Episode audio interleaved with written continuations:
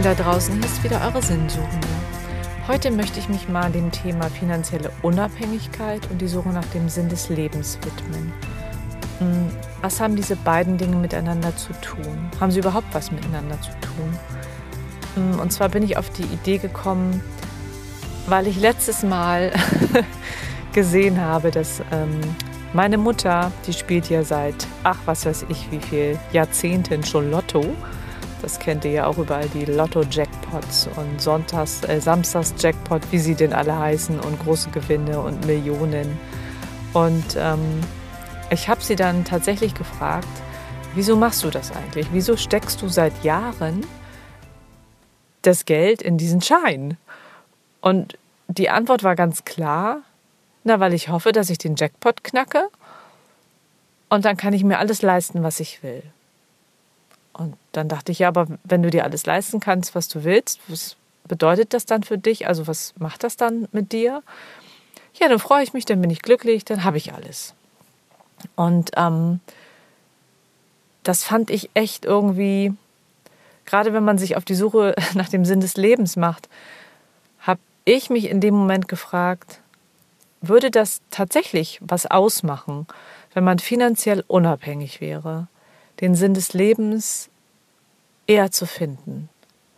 Also wenn ich nicht arbeiten müsste, weil ich weiß, dass Geld fließt und würde ich mich dann tatsächlich damit auseinandersetzen, was hier meine Aufgabe ist. Oder würde ich vielleicht doch einfach nur so in den Tag hineinleben, wenn ich wüsste, ach na ja, ich muss ja nicht arbeiten und das Geld ist ja da und ich habe ganz viel Zeit und vielleicht schiebe ich es dann doch auf morgen. Das ist so die Frage, die ich mir da in dem Moment gestellt habe.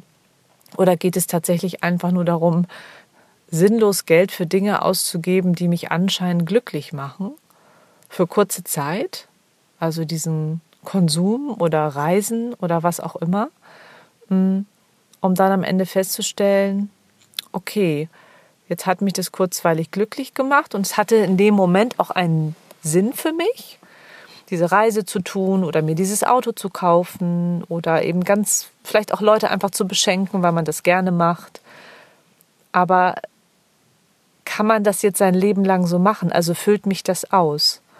Und deswegen habe ich überlegt, hätte ich jetzt so viel Geld, dass ich auch nicht mehr arbeiten müsste, würde ich dann meine Zeit mehr damit, also meine Zeit dafür nutzen, tatsächlich rauszufinden, was hier meine Lebensaufgabe ist. Weil ich ja eben weiß, ich muss mich sonst eigentlich um gar nichts weiter kümmern, weil das läuft ja.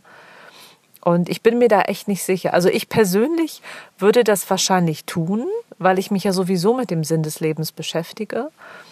Ähm, aber die Frage ist, ob man das grundsätzlich tut, wenn man weiß, dass man ausgesorgt hat. Ähm, weil ich kenne so einige, die tatsächlich auch ausgesorgt haben. Und aufgrund meines Jobs habe ich eben auch viele kennengelernt, die genug Geld hatten, dass sie auch nicht mehr arbeiten brauchten. Aber ich hatte immer so das Gefühl, dass sie trotzdem nicht glücklich sind und eigentlich gar nicht wissen, was sie so mit ihrer Zeit anfangen sollen. Und einige haben mir das auch bestätigt, die haben das auch ganz klar und offen kommuniziert und gesagt, ich habe alles, ähm, ich muss mir keine Gedanken ums Geld machen, äh, ich bin auch gesund und so. Aber irgendwie ist das Leben ähm, langweilig. Und ja, so, ich weiß manchmal gar nicht, was ich tun soll den ganzen Tag, weil sich das halt immer wiederholt. Und irgendwann hat man ja auch genug, den Kleiderschrank voll oder die Bücherwände voll oder man hat vielleicht auch die Welt schon gesehen.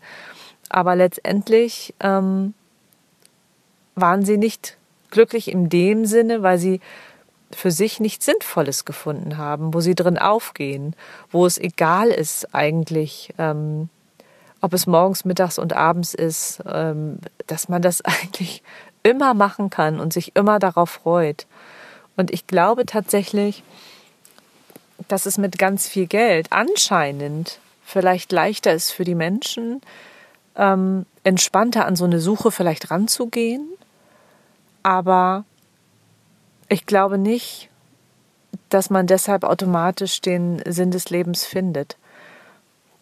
Weil ich könnte mir auch gut vorstellen, gerade weil man nicht finanziell unabhängig ist und sich dadurch auch mit den Dingen des Lebens beschäftigen muss, wie verdiene ich mein Geld, was mache ich also gerne, ähm, in was stecke ich meine Leidenschaft, wo sind meine Stärken, wo sind meine Fähigkeiten, wer bin ich eigentlich, was kann ich.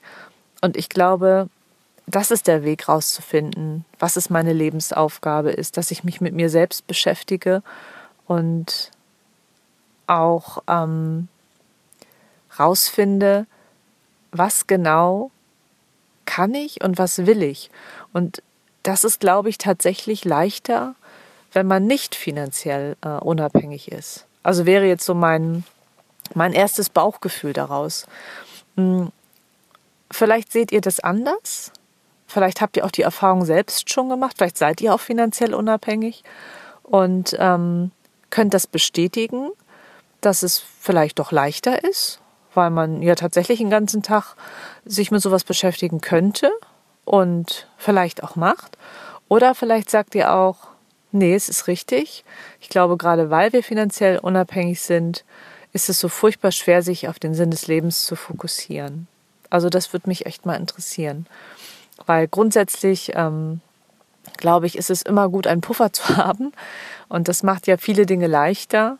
Ähm, gerade in der, ja, in der heutigen Welt ist es, glaube ich, auch sehr schwer oder schwierig, ähm, ohne Geld oder mit weniger Geld auszukommen. Ähm, aber ich glaube, es ist machbar. Mhm. Aber trotz allem glaube ich nicht, dass man finanziell unabhängig sein muss, um den Sinn des Lebens zu finden. Und es wahrscheinlich auch sogar ein bisschen schwerer ist. Aber überzeugt mich gern vom Gegenteil oder gebt mir eure Infos dazu, wie ihr das so erlebt.